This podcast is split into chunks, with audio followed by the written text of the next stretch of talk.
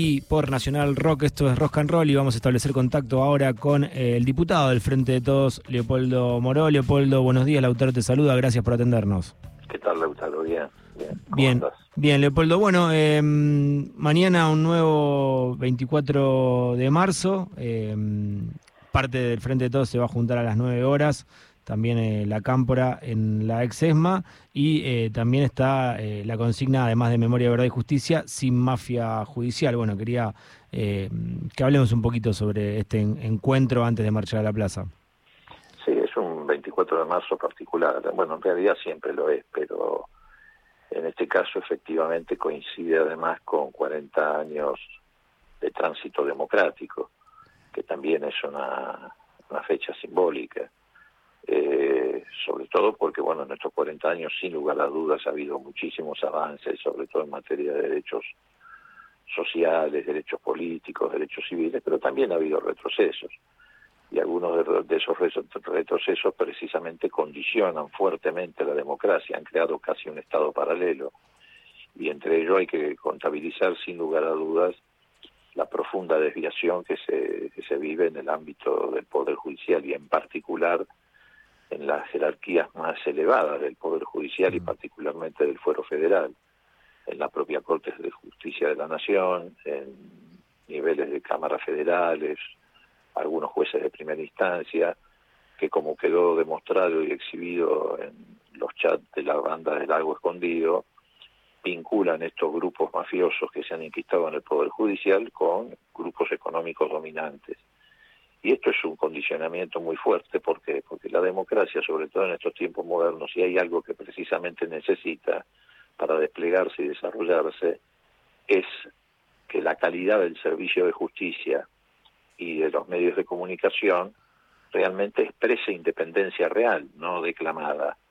Y no hay en este momento en el Poder Judicial, reitero, no en la totalidad del Poder Judicial, pero particularmente en estos ámbitos, esa independencia no existe y en los medios de comunicación en general está muy fuertemente cuestionada por la fuerte co- concentración que significa que unos pocos medios de comunicación eh, tienen en sus manos infinidad de licencias de radio, televisión, eh, internet, prestación de servicios de telefonía móvil y, y telefonía fija.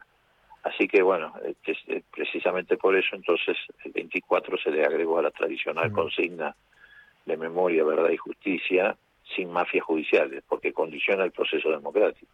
Ahí estaba viendo también eh, el flyer que llega de organismos de derechos humanos que, eh, bueno, tiene abuelas, madres, línea fundadora, hijos, que también agregan esto, dice, eh, corrupción judicial nunca más. Eh, hubo una, un acuerdo ahí, digamos, en, en cuanto a, al diagnóstico que vos haces, Leopoldo. Que todos los sectores que estamos interesados en que la democracia se profundice, se siga extendiendo, realmente sea el canal por el cual representamos nuestras demandas, donde una sociedad pretende dar batallas para ir mejorando su calidad de vida, este, no tenga, reitero, el impedimento de una de un poder judicial que tiene una particular significación porque es el que decide sobre la libertad ambulatoria de las personas, decide sobre los bienes de la persona, decide sobre la honra de las personas, no tenga, este, eh, reitero, enquistada en su máxima expresión, una mafia judicial que no solamente eh, desmerece el ejercicio de- del servicio de justicia, sino que le pone límites a otros poderes del Estado que precisamente representan de manera más genuina la voluntad popular. No, no podemos tener un poder judicial que quiere sustituir, como está ocurriendo en la Argentina de hoy, al poder ejecutivo, al poder legislativo, que quiere legislar, subrogándose acti- eh, atribuciones que no, no son propias del sistema constitucional, que pretende imponer su voluntad sobre los otros poderes. Entonces, en esto coincidimos todos los sectores que estamos vinculados no solamente a un pensamiento nacional y popular y democrático, sino particularmente en el caso de los organismos de derechos humanos, a una lucha que no terminó con eh, dar eh, por finalizada la etapa de la dictadura militar, sino que continúa porque pretende que haya una democracia genuina. Eh, Van a, proyectar, esto lo, lo, veía recién también que vos lo habías compartido en Twitter, la Cámara de Diputados y el INCA firmaron un acuerdo para proyectar Argentina 1985 en el Congreso. Sí, eso va a ser al, al, día siguiente, del 24 de marzo, el sábado 25. Sí, a las 20. a las 20 horas en las escalinatas del Congreso.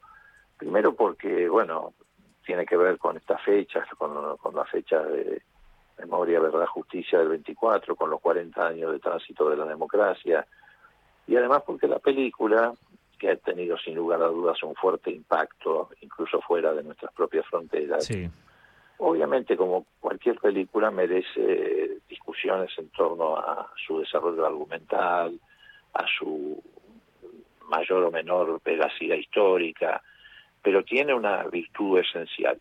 Y esa virtud esencial, Lautaro, es que eh, enfrenta el negacionismo. Es decir, este, desde ese lugar, desde el lugar de una película, de un argumento, de, una estética de actuación, etcétera, tiene la virtud de enfrentar a un negacionismo que ha, que, que ha rebrotado muy fuerte en la Argentina. Mm.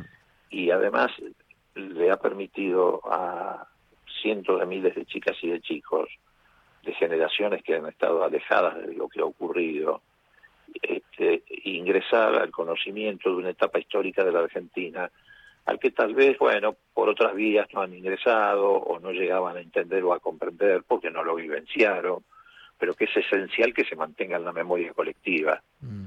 Y bueno, yo creo que en ese sentido la película aporta y mucho. Leopoldo, bueno, hablaste de negacionismo, se me viene a la mente un montón de, mm, referentes políticos de derecha, de, ultraderecha, como quieran llamarlo, eh, pero no puedo dejar de preguntarte por lo que volvió a decir el expresidente Mauricio Macri, que habló justamente de los derechos humanos como un curro. Bueno, esa es una expresión miserable, y un miserable. Este, la lucha por los derechos humanos es tal vez una de las luchas que más ha dignificado al pueblo argentino y más prestigio le ha dado en el mundo a nuestro país. Mm. Muchas veces se habla del inserción de la Argentina en el mundo desde la perspectiva puramente económica o de los mercados de capitales y de todo ese tipo de cuestiones que, interesan tanto a, a grupos económicos dominantes. Pero si la Argentina ha tenido una presencia en el mundo ha sido precisamente por el ejemplo que dio en materia de lucha contra los delitos de lesa humanidad. Mm. A la Argentina se le debe, entre otras cosas, en el planeta no solamente la admiración que despertó el juicio a las juntas militares, sino, por ejemplo, haber incorporado a nivel internacional, en la legislación internacional, la figura de la desaparición forzada de personas. Eso no existía en los derechos penales de, los países, ni siquiera en el propio, en el nuestro.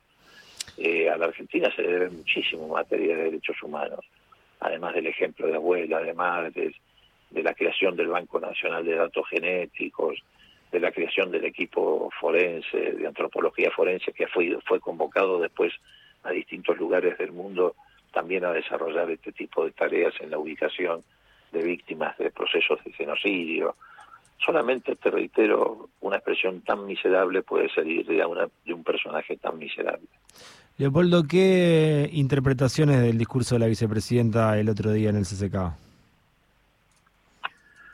Bueno, a ver, me parece muy bien que ella siga insistiendo y machacando acerca de lo que realmente ocurre en materia de persecución. La persecución a ella y la persecución en general al movimiento nacional y popular, que viene desde hace ya mucho tiempo desplegándose no solamente en estos últimos fallos, sino también en todas las tareas de espionaje ilegal, y persecución política que en Argentina se ejecutaron a partir del 2015, en el periodo 2015-2019, llevándonos a un escenario que no tiene precedentes en la historia democrática de nuestro país, tienen que ver con cuestiones de naturaleza que están vinculadas a cuestiones de naturaleza económica, de política económica y distribución del ingreso. A los movimientos populares, como dice Cristina, no se los ataca este, por una cuestión de carácter estrictamente personal o revanchista que también está contenida en esa persecución. Se los ataca por lo que representan. ¿Y qué representan? Representan las necesidades de la mayoría populares, que son las que quieren ahogar estos grupos concentrados. Y además creo que incorporó un concepto importante que me parece que hay que multiplicarlo. el problema hoy que tenemos o que enfrentamos vinculado al, narcotráfico tiene mm. un nudo gordiano que es el que hay que atacar. hay que atacar el menudeo, no hay que atacar las enfermedades que significan en muchos casos eh, eh, el consumo de, narcóticos. Lo que hay que atacar fuertemente es eh, aquellos sectores que son los que lavan ese dinero, que son los que obtienen ganancias extraordinarias. Y en ese sentido en la Argentina tuvimos un grave problema durante el gobierno de Macrismo, que fue la, creación de estas sociedades anónimas simplificadas, mm. que surgieron como hongos y que fueron el canal a través del cual se ha ido este, llevando adelante una política de lavado de este dinero proveniente del narcotráfico. Por eso señalo que es importante abordarlo desde el punto de vista del, rol que juegan estos sectores financieros en, este, en esta trama que es la narcocriminalidad. Y creo que eso es muy importante. Es algo que no se había puesto mucho en eje cuando se estaba discutiendo todo el problema que está transitando Rosario, esto que dijo Cristina, o por lo menos yo no lo había escuchado tanto en, el, en un debate amplio. No, no se pone en eje, se lo elude deliberadamente ese es el eslabón más importante de la cadena de narcotráfico, pero es el más oculto.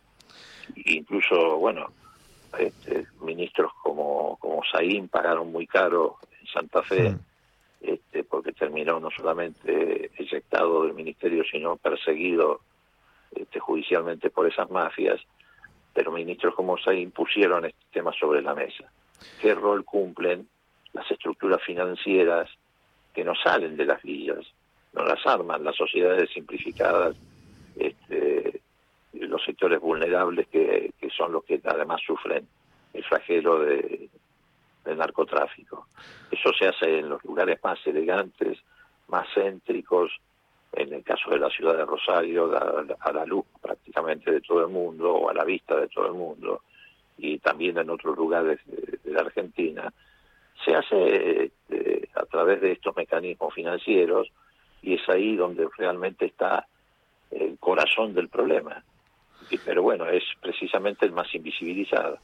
Leopoldo, em, hubo dos momentos o varios en el que se le cantó Cristina Presidenta a, la vicepresidenta. Eh, ¿Cómo viviste esos momentos y crees que ella sería la mejor candidata en caso de que lo sea? Yo no tengo dudas pero no solamente por lo que ella representa dentro del Frente de Todos, en el sentido de expresar a la inmensa mayoría del Frente de Todos algo que no está ni, ni siquiera en discusión, sino porque yo creo que ella tiene el nivel y el carácter de estadista que hoy está necesitando la Argentina para afrontar los desafíos que se vienen.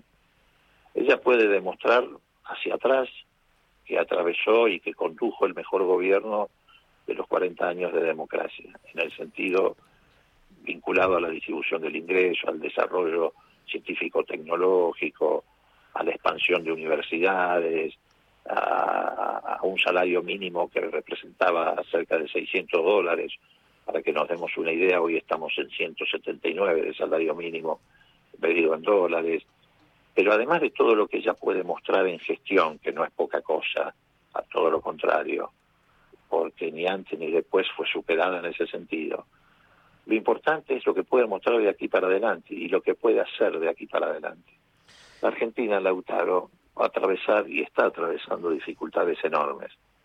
Muchas de ellas derivadas de la situación internacional, sin lugar a dudas. La pandemia, la guerra, ahora la crisis financiera, que más tarde o más temprano también va a desembarcar en la Argentina. Pero también nosotros agregamos nuestros propios problemas estructurales, porque somos el país más endeudado del planeta gracias a la gestión de Macri. El más eh, endeudado, y no solamente con el Fondo Monetario, sino el más endeudado en términos generales si incluimos a los acreedores privados. Y encima tuvimos la desgracia de un de una sequía que no tiene prácticamente antecedentes históricos desde 1906. Mm. Bueno, eso nos presenta un país con enormes dificultades. Mm. Y para pilotear la Argentina en esas condiciones hace falta la mano y la conducción de un estadista. Y la que tiene esas características es Cristina Fernández de Kirchner, sin lugar a dudas. Eh, Leopoldo, si Cristina se presenta como candidata, no, no sería raro que haya paso. Sin lugar a dudas no habría paso. Ok. Eh, la última, Leopoldo, y te dejamos, gracias por el tiempo. ¿Cómo... Perdón, por una aclaración. Sí. No habría paso en el nivel de la fórmula presidencial. Claro, Sí, claro, no habría alguien que vaya en contra de Cristina a competir o a disputar. Eh, la última, Leopoldo, y gracias por el tiempo. Eh, ¿Cómo analizás la, la denuncia, la, perdón, la renuncia eh, de eh, el ahora ex ministro de Alessandro? Y bueno, era una consecuencia inevitable de lo que se conoció, que la fue estirando la reta todo lo que pudo, porque debe tener compromisos que, bueno, yo no conozco, pero muy fuertes con su exministro. Pero lo cierto es que esto tendría que haber ocurrido al minuto siguiente de que se conocieron las relaciones espurias que revelaban esos chats entre grupos de jueces, que yo denomino la banda del agua escondido, con directivos de una de las empresas más importantes de comunicaciones en Argentina, donde practicaban y llevaban adelante el delito de dádiva, pero lo que es peor, después se juntaban a conversar para imaginar nuevos delitos, más graves todavía que el de dádiva, para tapar el delito original. Y es además la consecuencia natural de una conversación que incluso eh, planeaba sobre eh, eh, relaciones espurias también con empresarios que prestaban servicios de grúa o de playas de estacionamiento en la ciudad de Buenos Aires y que a lo largo de 20 años saca- saquearon los bolsillos no solamente de los porteños, sino de cientos de miles de este, ciudadanos del Gran Buenos Aires que venían con sus autos a la ciudad a trabajar y que eran saqueados por un- una, una estructura mafiosa que obtenía ganancias extraordinarias. Pero bueno, este, reitero, es la consecuencia natural de todo esto. Muchísimas gracias, Leopoldo, por el tiempo. ¿eh? Muy amable. No, al contrario, gracias a Abrazo grande. Leopoldo. Moro, diputado del Frente de Todos, pasó por Rock and Roll.